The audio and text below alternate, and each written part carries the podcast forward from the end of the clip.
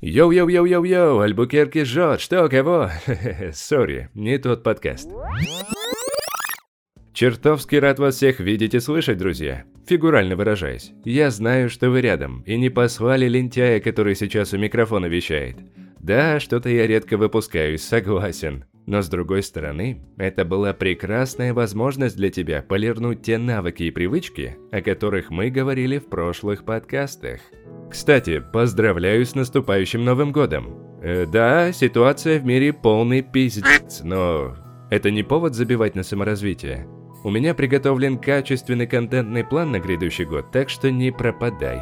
Теперь у меня есть команда, и я не буду все делать один. А значит, выпадать на такое длительное время я тоже не намерен. Ну ладно, едем. И прежде чем мы начнем, хочу порекомендовать вам мой новый видосик с YouTube канала Крамарти ТВ. Он про лайфхаки для сборки вещей в путешествие или поездки. Довольно актуально для тех, кто собрался отдохнуть в новогодние празднички. Так что посмотри. Ссылочка будет ниже. Итак, ребята, сегодня довольно необычный выпуск. Ну, как необычный? Скорее, непривычный. Все, наверное, слышали о такой компании, как GameStop. Розничный магазин по продаже видеоигр и разного увеселительного контента. Многие хедж-фонды с Уолл-стрит рассматривали GameStop как умирающий бизнес и делали большие ставки, что его акции упадут. Но некоторые люди из сообщества Reddit под названием «Ставки на Уолл-стрит» поняли, что если вместо этого акции пойдут вверх, хедж-фонды, которые ставят против них, будут вынуждены покупать акции как часть своей ставки, что вызовет войну торгов между хедж-фондами, что приведет к безумному росту цен. Они воплотили свой план в действие, и из-за сочетания массовых покупок обычных людей и покупок хедж-фондов, цены на GameStop взлетели до небес. Для этой ситуации было характерно существование общего врага, такой метод медиаманипуляторы используют практически каждый день. Общий враг позволяет объединить людей в менталитете «мы против них». И хедж-фонды, которые хотели закрыть GameStop, позволили людям увидеть лица тех, против кого они делали ставки. Эффект этот усилился благодаря созданию образа врага. Люди гораздо сильнее сплачиваются против общего врага. Если воспринимать их не просто как злодеев, а как могущественное зло, несправедливо использующее власть, чтобы поставить вас в невыгодное положение. И в таком свете хедж-фонды выглядели как идеальный враг, против которого стоит объединиться. Люди пошли в наступление. Я буду покупать игровые акции, и мне все равно, если я их потеряю. Мы все будем продолжать инвестировать в компании, которые закрываются хедж-фондами, пока эти хедж-фонды не обанкротятся к чертовой матери. И вот здесь прислушайся. Наши намерения усиливают медиасообщество. Выпускаем мемчики, новости, политика, хуйтика. Мы получаем возможность почувствовать себя частью этой группы храбрых мужчин и женщин, идущих на верную смерть шансом на славу. Вот почему важно быть осторожным, когда кто-то пытается навязать тебе менталитет «мы против них». Особенно, если они дегуманизируют или превращают врага в злодея как уникально отличающегося от них и морально неполноценного. Это чрезвычайно распространенная тактика, и если вы видите это, то, скорее всего, вами манипулируют. И это может привести тебя к принятию потенциально невыгодных решений. Помимо людей, которые заработали в самом начале и в самом конце, были те, кто покупали акции по 300-400 долларов. На первый взгляд это кажется безумием. Зачем покупать акции, когда ты о них ни хрена не знаешь и не понимаешь, как устроен механизм этих акций? Но тут врывается еще одна психологическая причина. И это предвзятость к новизне. Тот факт, что акции стремительно росли каждый день, заставлял людей думать, что так и будет продолжаться далее.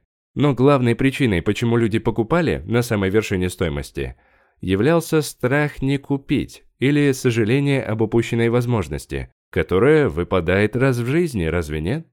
Это противоречит здравому смыслу, но факт в том, что акции GameStop уже взлетели до небес, и это было именно той причиной, по которой люди спешили купить их. В качестве примечания скажу. Дефицит, вероятнее всего, является самым мощным стимулом, чтобы заставить человека что-то купить. И продавцы это прекрасно знают. Если кто-то пытается тебе что-то продать и говорит – у тебя нету времени, это скоро исчезнет. Знай, это та самая черная меточка, которой стоит опасаться. Так все же, почему акции сначала обесценились.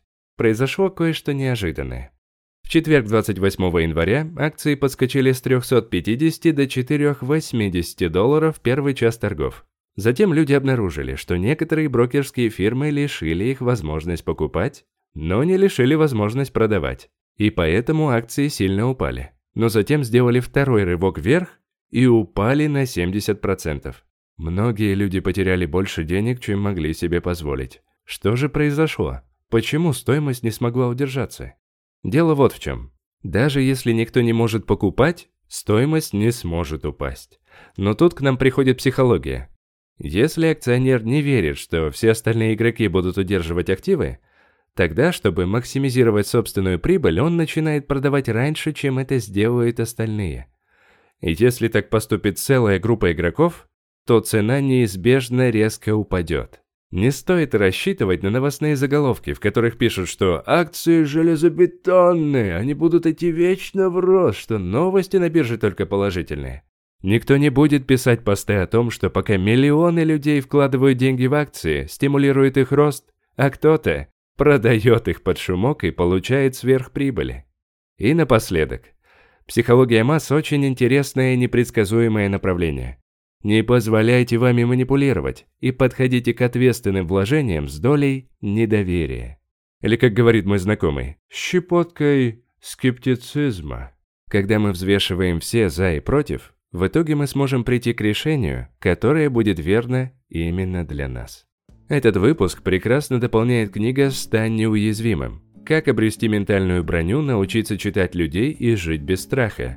С ее главными выводами ты можешь бесплатно ознакомиться в телеграм-канале «Книги на миллион». Книга под номером 354. Ссылка будет ниже. Большое спасибо, что дослушали выпуск до конца. Желаю вам всего самого высококачественного.